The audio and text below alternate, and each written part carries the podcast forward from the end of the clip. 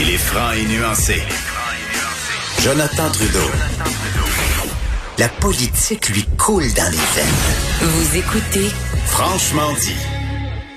Les annonces effectuées hier, Maud, ont euh, rendu bien des gens heureux. On a parlé à Michel Carrier de- du salon M Coupe Beauté, bon, euh, les physiothérapeutes, euh, bref, plusieurs, plusieurs services, mais il y a quand même des des laissés pour compte. là. Les deux, on, on regardait ce matin, entre autres, il y a un communiqué des, euh, des, des, des regroupements des, des gyms, là, des centres oui. d'entraînement.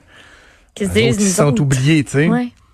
Donc, euh, il y a des gens qui, qui sont demeurés sur leur faim. Puis c'est la- le cas aussi des, euh, des camps de jour. On n'a toujours pas leur juste à savoir qu'est-ce qui va se passer avec les différents camps euh, au Québec. On va en discuter donc avec le directeur de l'Association des camps du Québec, Éric Beauchemin.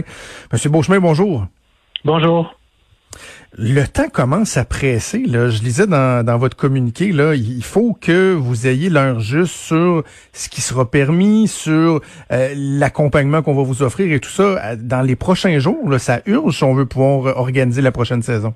Euh, oui, ça urge. On attend toujours de façon une réponse qui nous autoriserait à opérer, mais avant ça, ça urge de savoir si on va avoir un soutien financier au rendez-vous. Parce que nous, on vient de conduire un sondage auprès de nos membres, qui sont des OBNL et des organismes privés qui opèrent 75% des sites de jour au Québec. Puis, ben, il y en a 70% qui nous disent qu'ils n'opéreront pas dans les contextes actuels s'il n'y a pas une aide au rendez-vous. Alors que dans la mesure où il y aurait une aide, ben là, 85% sauteraient dans l'aventure. La, la situation est quand même euh, extrêmement euh, alarmante pour nous autres là, au moment où on se parle. Là. Parce qu'un peu au même titre que, que les municipalités, je parlais avec la présidente de l'UMQ il, y a- il y a un instant. Euh, C'est pas juste le fait que, par exemple, vous allez avoir moins de jeunes, donc une rentabilité euh, revue à la baisse, c'est que les dépenses vont augmenter là, à plusieurs niveaux. Oui, tout le, tout le matériel requis pour euh, l'hygiène santé, euh, mais aussi l'accès à de l'espace, puis oui, la réduction du ratio qui passe de 1,15 à 1,7 dans certains groupes d'âge. Euh, C'est majeur pour des organisations qui sont des OPNL ou des entreprises privées. Là, c'est euh, on est en- on est à décider est-ce qu'on va faire un petit déficit en n'opérant pas ou un immense déficit en opérant? Euh, la question se pose pas si longtemps que ça, parce que ce qu'on veut aussi, c'est qu'il y ait des camps l'été prochain. Alors, on veut pas que euh, actuellement, nous, là, c'est 33% de nos membres qui nous disent que euh, le spectre de la faillite est là, là. S'il n'y a pas une aide immédiate annoncée en support, tant à ceux qui vont opérer qu'à ceux qui opéreront pas, parce qu'on est en train, là, je sais qu'on parle de camp de jour, on est en train de perdre nos camps de vacances aussi un peu dans l'histoire. Plusieurs ont déjà annoncé leur fermeture. Il va falloir les soutenir. C'est la CEPAC des enfants, cette affaire-là. Faut pas laisser tomber ça. C'est ça, donc vous l'identifiez comme il faut. Dans le fond, il y, a, il y a deux cas de figure. Il y a ceux qui veulent ouvrir euh, cet été, mais qui doivent avoir, be- qui doivent avoir be- qui, qui ont besoin d'un coup de main pour offrir euh, les services. Et il y a ceux qui vont avoir besoin d'un coup de main pour attendre à la prochaine saison à 2021. Tout ça mis ensemble, est-ce qu'on a une idée de, de la hauteur de l'aide qui est nécessaire pour que tout le monde puisse euh, garder la tête en dehors de l'eau? Nous autres, le chiffre du pire scénario, on l'a mis à 33 millions. Là. Mais ça, c'est vraiment un chiffre pour assurer tant la survie des organisations qui opéreront pas, que pour s'assurer, parce qu'on sait que les attentes sont élevées, qu'on va livrer le service avec un maximum de places de camp ouvertes cet été. Ça, je pense c'est ça. L'autre enjeu qu'il y a dans ce montant-là, c'est les organisations qui opéreront pas. On est bien conscient qu'à l'heure actuelle, leur situation financière est extrêmement précaire. Il y a des parents qui vont peut-être perdre leur dépôt dans ça. Euh, puis ça, il y en a pour plusieurs millions de dollars. On veut s'assurer que les parents revoient la couleur de leur argent. On connaît la situation financière actuelle des familles. Euh, c'est précaire. Ben, on, on veut être capable de remettre cet argent-là comme, on- comme il faudrait que ce soit fait si les programmes n'ont pas lieu. Dans votre cas, c'est qui votre interlocuteur euh, ou interlocutrice au gouvernement? Est-ce que vous avez euh, de l'écoute? Sentez-vous que ça, que ça chemine? Écoutez, ça, ça a très bien cheminé depuis le début. On a tout de suite rencontré Isabelle Charret dès le début de la crise, puis on faisait partie de l'équation de la suite des choses, même de la relance économique. Hein. On, veut que tous les travailleurs prennent la, la route du bureau bientôt. Ben, cet été, c'est nous qui sommes la solution à ça. Fait que oui, on a créé, on a, on a rédigé un guide qui a été approuvé par la direction de la santé publique pour la relance euh, des camps de jour. Mais là, on est rendu à l'étape où il va falloir qu'il y ait un engagement gouvernement, est-ce que ce sera du ministère d'éducation de qui on relève, nous, du ministère des Affaires municipales, quelque chose de conjoint de ces gens-là pour venir supporter notre opération cet été? Ça, je pense au niveau euh, provincial. Au niveau fédéral, la demande qu'on a formulée, c'est pour qu'il y ait une modification dans les règles d'admissibilité à la subvention salariale d'urgence, le fameux 75% parce qu'actuellement, euh, ça va, ça a été prolongé jusqu'au 31 août, mais une job de moniteur, ça compte pas bien dans ça. Euh, ça compte pas bien aussi avec la réalité de nos emplois. On a des, on a des fluctuations, fait de, de faire respecter un 14 jours consécutifs sans emploi en plein été, ça va être très périlleux. Puis ben, les règles qui nous permettent d'accéder au programme sur les pertes de revenus, ben, sont basées sur les mois du début de l'année. Nous, c'est là qu'on perd. Là.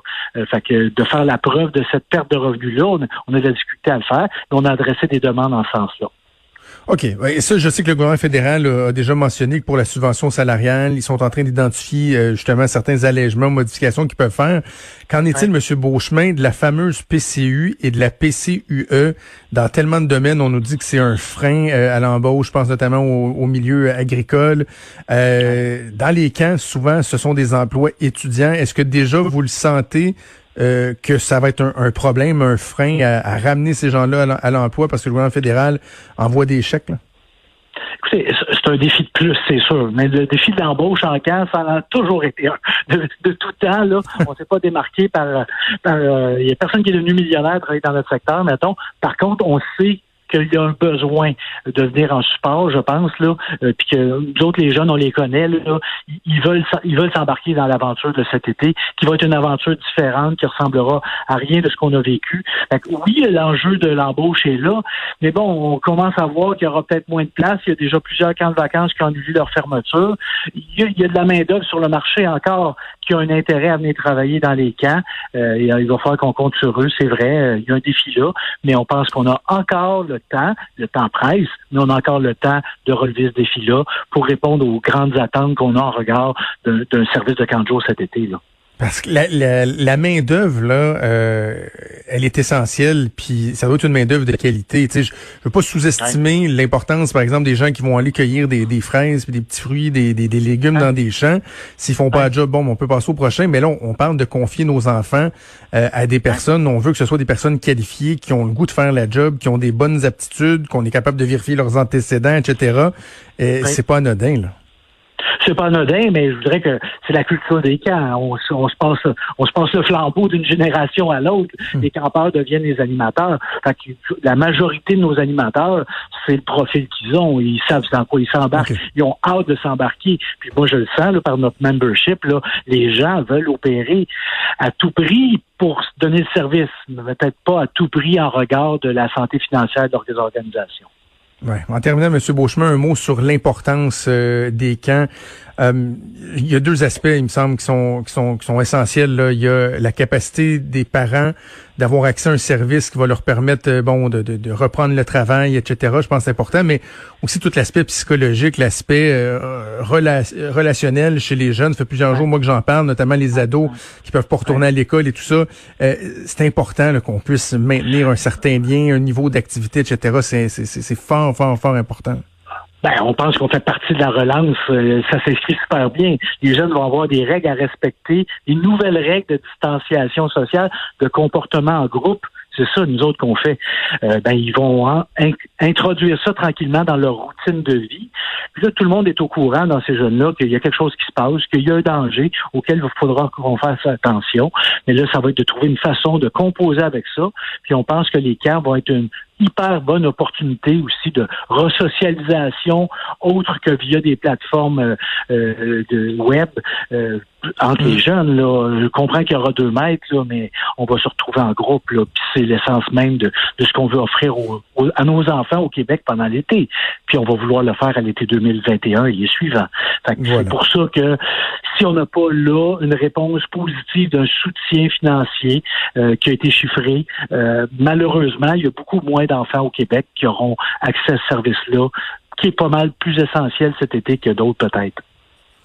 On va suivre ça de près, donc euh, les orientations du gouvernement pour la réouverture et également la réponse pour euh, cette aide financière. Monsieur Beauchemin, merci beaucoup. Euh, merci beaucoup du temps alloué, merci. Merci, au revoir. Éric Beauchemin, qui est directeur de l'Association des camps du Québec. Maude, euh, je reviens sur un, un, mm-hmm. instant sur ce que j'ai dit dans l'amorce, là, sur les, ceux qui sont restés sur leurs mains, leurs mains, sur leurs fins, euh, assis sur leurs mains. Oui. Les, les gyms, je suis obligé de dire que je suis pas sûr que je partage leur lecture, la situation. Dans leur ben... communiqué, ils disaient ce matin, tu sais, pourtant, on est plus à même d'assurer la protection puis tout ça que, que, mettons, les salons de coiffeur. Euh, non. Moi, c'est. Je suis pas d'accord. Mais sur le point où on mentionne que, l'entraînement, là, ça fait partie, pour beaucoup, là, c'est essentiel à ta santé physique, oui, mais à ta santé mentale. Puis il y en a beaucoup qui ont relâché parce que eux, ben leur moment pour s'occuper d'eux, ben c'était d'avoir, par exemple, je sais pas, un cours de yoga, d'avoir un cours de ci, de ça dans un centre mhm. euh, de sport. Fait que, dans cette optique-là, je pense que c'est, ce serait pas mauvais que ça réouvre. Il y en a qui ah, en ont besoin, mais mais mais je comprends. Mais tu il y a aussi le fait que c'est coiffure, t'as une proximité aussi dans un gym, c'est tellement grand que ben il y en a pas de problème à la distanciation sociale me semble, tant que ça. Les machines, là, c'est ben, dire, souvent, ça respecte pas le 2 mètres. Ben, t'es désinfecté, t'en condamnes certaines. Il y a des aménagements à faire. Ben oui, mais... Ça, ça sue, ça sue, ça sue, ça sue, ça tousse. Moi, quand je force bien gros, là, un moment donné, là, le, carreau tousse, puis là, tu projettes, puis le... Ouais, je, je fais juste dire que je suis pas sûr que je trouve que les gyms, c'est bien plus safe que d'autres choses qu'on aurait ouvert. Non, c'est ça. Puis à ce titre-là, il y a rien qui est vraiment safe à 100% euh, Mais j'imagine, puis j'ose croire qu'ils veulent tellement rouvrir qu'ils ont mis toutes, toutes, toutes, toutes, les mesures qu'ils pouvaient en place puis qu'ils sont prêts. Euh, puis eux, au final aussi, ce qu'ils veulent, c'est avoir une date. C'est de se dire, ben nous autres, ça, ça s'en vient quand pour nous? Quand, quand est-ce qu'on va pouvoir ouvrir, puis même affaire pour les restaurateurs aussi. Là, ah je lisais dans le journal hier euh, un super bon article où on parlait à différents restaurateurs qui, eux, là, sont prêts. Et ils ont mis en mesure des mesures en place qui sont parfois loufoques, créatives pour pouvoir poursuivre leurs activités. Tu sais, je pense au monsieur, euh, le propriétaire dont, dont je me souviens plus c'est quoi le restaurant, là, mais qui a fait une espèce de table sur roue, puis là, une espèce de grand manche. Fait que lui, il arrive, il met ses affaires comme sur la table roulante, il pousse ça avec le grand manche. Fait que lui peut rester à une distance raisonnable. Puis j'imagine que les gens qui sont assis à la table, ben, eux font juste prendre leur couvert, puis après ça, ben le monsieur il repart. Il a pas été plus proche que ça sont ingénieux. Là. Tout le monde redouble d'efforts pour trouver la chose qui va faire en sorte qu'ils vont pouvoir poursuivre dans un semblant de normal. Ben, ce sera pas normal, mais qu'ils vont pouvoir poursuivre tout court leurs activités.